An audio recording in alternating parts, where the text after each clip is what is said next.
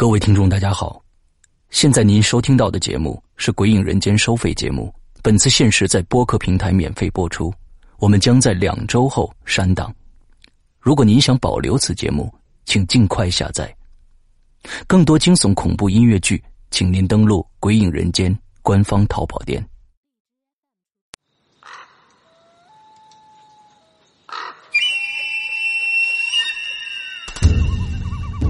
村镇上的深宅小院儿，你说，这个世界上有鬼吗？夜幕下的私人旅馆，我杀人了！我杀人了！我杀人了！吃人的泥娃娃，什么东西啊？唯一能够救我的，就是他的人皮。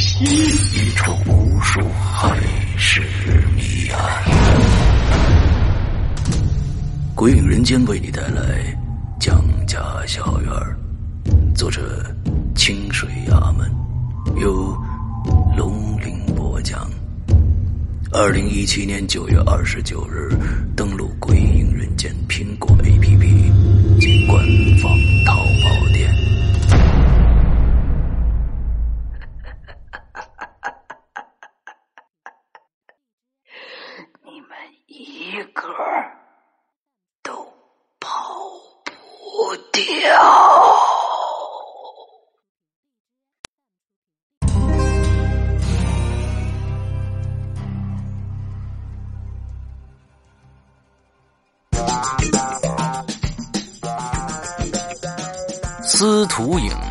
在帝王大厦的女装部看到一位空姐在买衣服呢，心想还没穿过空姐制服呢，不知道效果怎么样，就耍了点小手段，拿走了试衣间里的制服。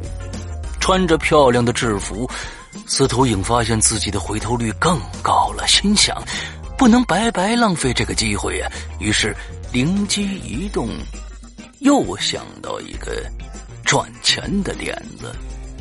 这点子是什么呢？司徒在一家路边制作名片的店里做了个不大不小的广告牌上面写着“只需一百元，优惠一千公里”。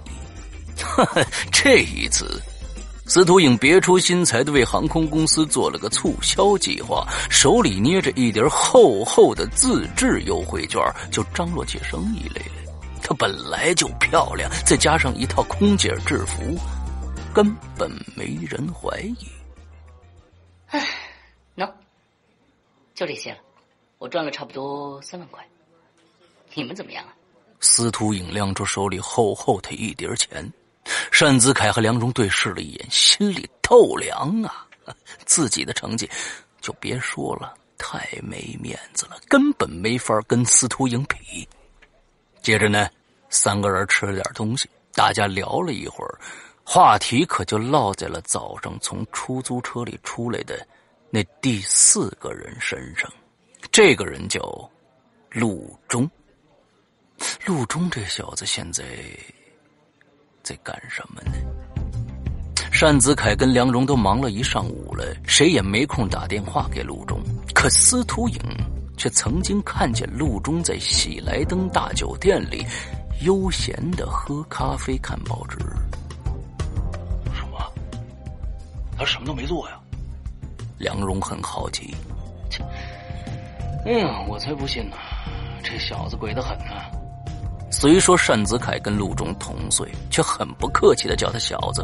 哎呀，自从陆中跟了老韩以后，老韩对陆中的态度让人不能不嫉妒啊。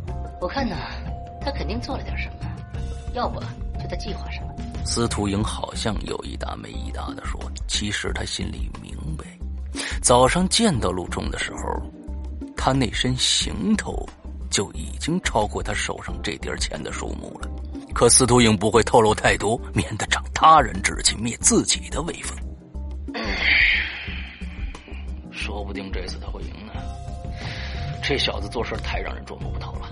单子凯不甘心的伸了个懒腰，准备活动活动筋骨，下午继续努力。哎，我说，咱们三个能不能合作呀？司徒莹眼珠一转，看着在座的二位：“咱们三个联手，肯定能赢的。”“呃，可是要是咱们赢了，将来谁做主啊？这胜出的一方可以设计四次局呢。啊，我不想当设局人啊，但这输给晚辈也太没面子了吧。”梁荣不知可否的耸了耸肩。他没什么野心，每次行动呢也多是担任后勤供给、技术支持和跑龙套的。管他呢，先赢了这小子再说。单子凯已经看出司徒颖志在必得了，合作这么久，大家都了解司徒颖的好胜心。行，那咱们就一起行动吧，有你们陪着我，就轻松多了。凯子哥。你会帮我拿包的，对吧？嘿，这司徒影的大小姐脾气一会儿一个样，谁也不知道她下一秒是哭还是笑。哎，拿包没问题啊，您别叫我凯子哥行吗？什么都好说，就别叫这名了，求你了。单子凯最怕的就是司徒影乱叫他的名字。哎，大小姐，这顿饭钱你给解决一下吧，啊。梁荣想起自己身上的现金跟司徒影比起来少的可怜呐。没问题啊，哎，你们先去门口等我啊，记住，一定要看着我，千万别看其他地方，好吗？司徒影说完就起身开始寻找目标了。相隔三张桌子的距离。有两个二十多岁的年轻人正盯着司徒影看呢，那两双眼睛恨不能变成透视眼了，把司徒影上上下下看个通透。不错，就是他们了。司徒影看着这俩人，心中暗自好笑，巧笑嫣然的朝这俩人就走过去了。你们好啊，很冒昧打扰一下啊。能不能问问你们名字？是这样的，我跟朋友打赌，说能在一分钟之内认识二位帅哥，能不能请你们帮个忙，配合一下？司徒英假装不好意思，顿了顿才说：“如果要是输掉的话，我会很没面子的，拜托了，好不好？”司徒英还特意朝门口指了指。高高的单子凯和胖胖的梁荣正目不转睛的看着这边坐着的这俩人眼看着制服美女朝自己走过来，早就高兴坏了。没想到美女居然还跟自己搭讪了，更是喜上心头，连忙点头：“哈哈，没问题，没问题。哎，只要你告诉我们手机号，我们就配合你。这是我名片，咱们电话联系，好吗？”看到两条小鱼上钩了，司徒影笑得更甜了，随手掏出一张别人的名片递了过去。哎，待会儿我叫你们名字，你们就举起手来答应一下，再冲我笑一笑，好吗？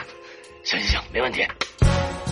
俩小帅哥马上报出了姓名，还主动把手机号留给了司徒莹。司徒莹转身大大方方的准备离开了，早就盯着他们这桌还没买单的服务生，赶紧就追过来了。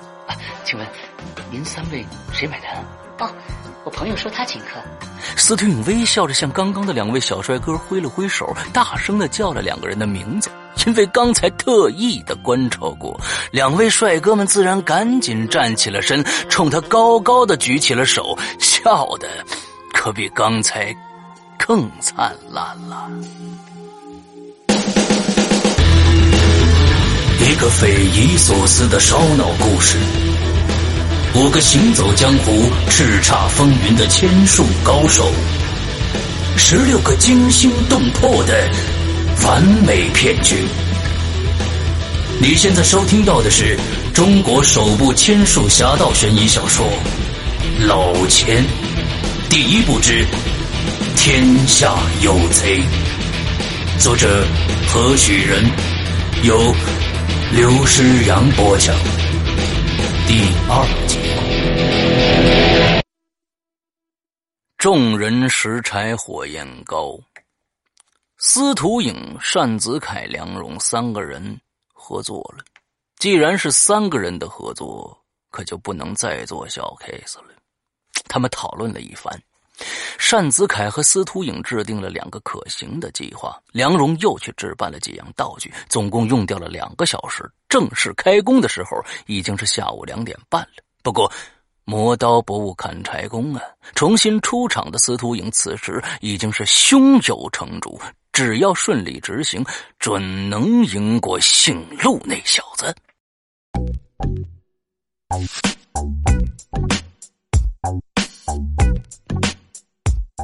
华强北一家瑞士表行里刚刚结束了一笔不错的买卖，女店长和促销小姐心情不错。这时候，眼看着进来一位打扮入时的空姐儿，更是打起了十二分的精神，热情的招呼着。这空姐收入高，路人皆知。空姐的男朋友呢，通常也是有钱人。只要空姐看得上眼的，肯定也出得起价。店内的人不多，店长于是亲自为空姐挑选，什么欧米伽呀、雷达呀、朗琴。可这位空姐挑来挑去呢，最后却看中了一块十八 K 金的劳力士女款，总共六万多。空姐说了，自己卡上钱不够，付一部分现金，一部分刷卡。这从看货到定下来也不过几分钟。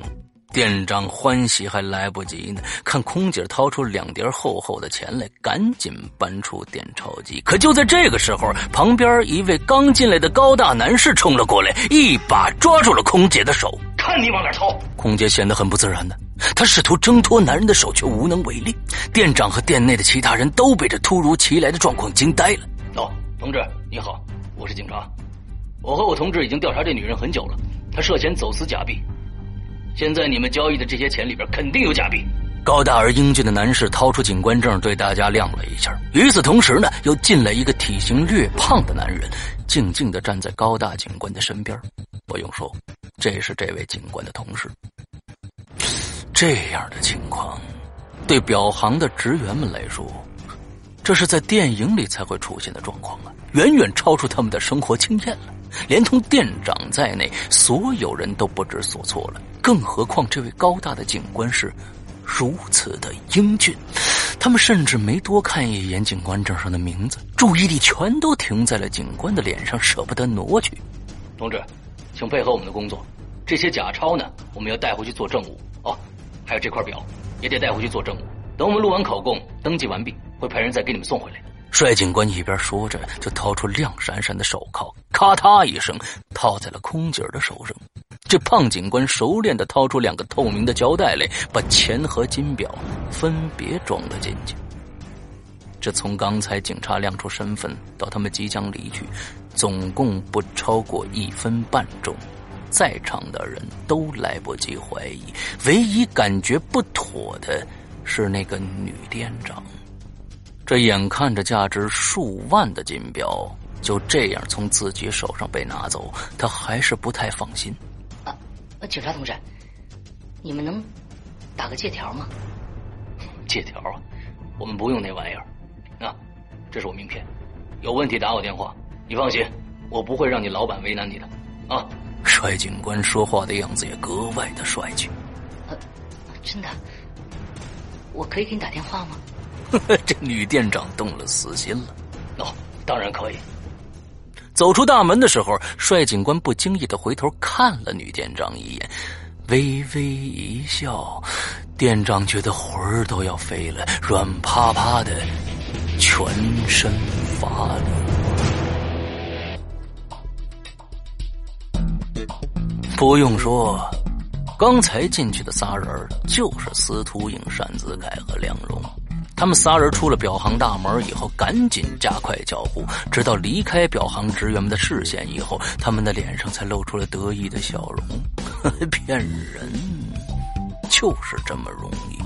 只要计划周详、配合得当，不到十分钟就弄到了货真价实的金表。虽然这块表在黑市上的交易价格只能打个对折，但好在时间还早，大家还有足够的时间继续奋斗。拐过两个街口，单子凯帮司徒莹打开手铐。就在这个时候，梁荣忽然站住了，吃惊的说：“哎，你们看，是陆中。”司徒和单子凯抬起头，只见一辆象牙白的凯迪拉克迎面驶过，陆中坐在后排，正透过车窗冲着大家微微挥手，脸上是他招牌的笑容，灿烂至极，仿佛有阳光从他的眼中投射出来一样。哎，如果我没看错的话，他的怀里还搂着个美女呢。梁荣眼巴巴的看着凯迪拉克的背影，感叹道：“居然泡起妞来了。嗯，那妞好像还不错，挺对我胃口的。”单子凯摸着下巴，回味着刚才的惊鸿一瞥。切，他肯定不是泡妞，是在进行新的局呢。司徒英恨恨的望着凯迪拉克消失的方向，有些莫名的懊恼。哎哎哎，大小姐，我怎么觉得你对他特别的敏感呢？该不会对他有意思吧？单子凯收起道具手铐，慢条斯理的说：“拜托，我品味没那么坏。”司徒英脸上微微一红。哎哎哎，其实说起来呀，他也不算很差劲啊。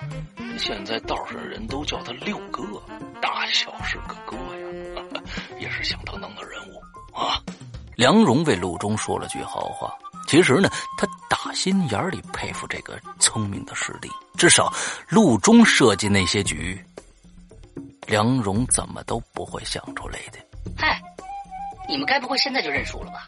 怎么说现在也没到结束的时候呢呀？咱们不搏一搏，怎么知道赢不过他呢？司徒影最听不了别人说陆中好话了。自从陆中来了以后，连司徒影在干爹老韩心里的位置都有一些不同了。哎呀，行行行，你说怎么做就怎么做。其实单子凯有些心灰意懒了，他何尝没看出陆中不是真的在泡妞啊？谁都知道，陆中那小子对泡妞没多大兴趣。让我想想，咱们再玩个大的。司徒英把高高盘起的头发放下来，更显得妩媚动人了。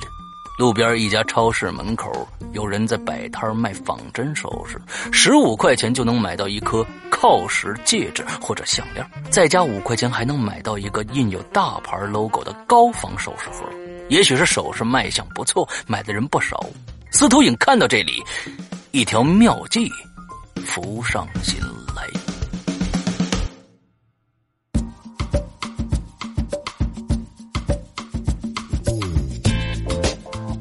半个小时以后，一个美的足以吸引所有人视线的女人走进了珠宝店的大门。她披散着长发，头上是一顶大大的宽边遮阳帽，身着一条白色的及膝连衣裙。明眼人一眼就可以看出，她从头到脚全是香奈儿的新款。如此的一位璧人。即便不是明星，也肯定来头不小。那用美女来形容她，绝对是不够分量的。这样清新脱俗的，只能是仙女。店内的人纷纷瞩目啊！可惜仙女戴着宽边墨镜，除了一点红唇和水当当的好皮肤以外，再也看不出什么名堂了。这仙女呢？端庄的在出售钻戒的柜台前驻足，请店员小姐拿出一枚八心八箭两克拉的钻戒来试戴。试了一会儿，又请店员再拿出另外一款一克拉的来。这样尊贵的客人可得好好伺候啊。可仙女呢，却一派名门作风，寡言少语，对店员小姐的奉承话和推荐也爱搭不理，自顾自的。端详着手上的戒指，就在这个时候，又进来一个高大英俊的白衣帅哥和一个胖胖的花衬衫男子，两个人正在为什么事争吵着。喂，你说，你送的项链是不是在这买的？那胖子揪着帅哥的领子，把他拖到了白金项链柜台前。哎，误会啊，真的误会，什么项链啊？我我真的不知道啊。帅哥在胖子面前显得十分的懦弱。他别想骗我，他都交代了。胖子猛地扇了帅哥一个响亮的耳光，声音大的让在场所有的人都清楚了，都停下了手里的事儿，回过头来。你过来，你看，就是这根一万八千八的，你给我看清楚了，你给我好好想想。胖子指着柜台里的某款项链，气得满脸通红。告诉你，你今天说也得说，你不说也得说，不然的话，你他妈别怪我不认你这兄弟啊！大哥，大哥，你听我说啊，这这真的是小红在挑拨咱们关系啊！他他他勾引过我，但但我真的什么都没做过呀！哎，你要信他的话，你就中了他的奸计了。他他其实是他其实是大胆豪的女人呐！帅哥脸上的巴掌印红红白白的，这番话也是带着哭腔。有意思了，原来不仅仅有奸情，还有奸计呢。这大胆豪，莫非是黑社会的那位？在场的师奶们觉得眼前的这一幕比八点档的肥皂剧可精彩多了，八婆之情油然而生，全都转向这边看看接下来会有什么好戏发生。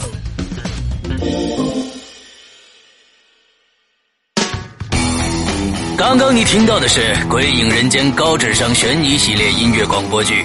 更多精彩，请关注《鬼影人间》新浪官方微博。苹果手机用户 App Store 搜索“鬼影人间”即可免费下载精彩 APP。准备好了吗？烧脑的剧情在等着你。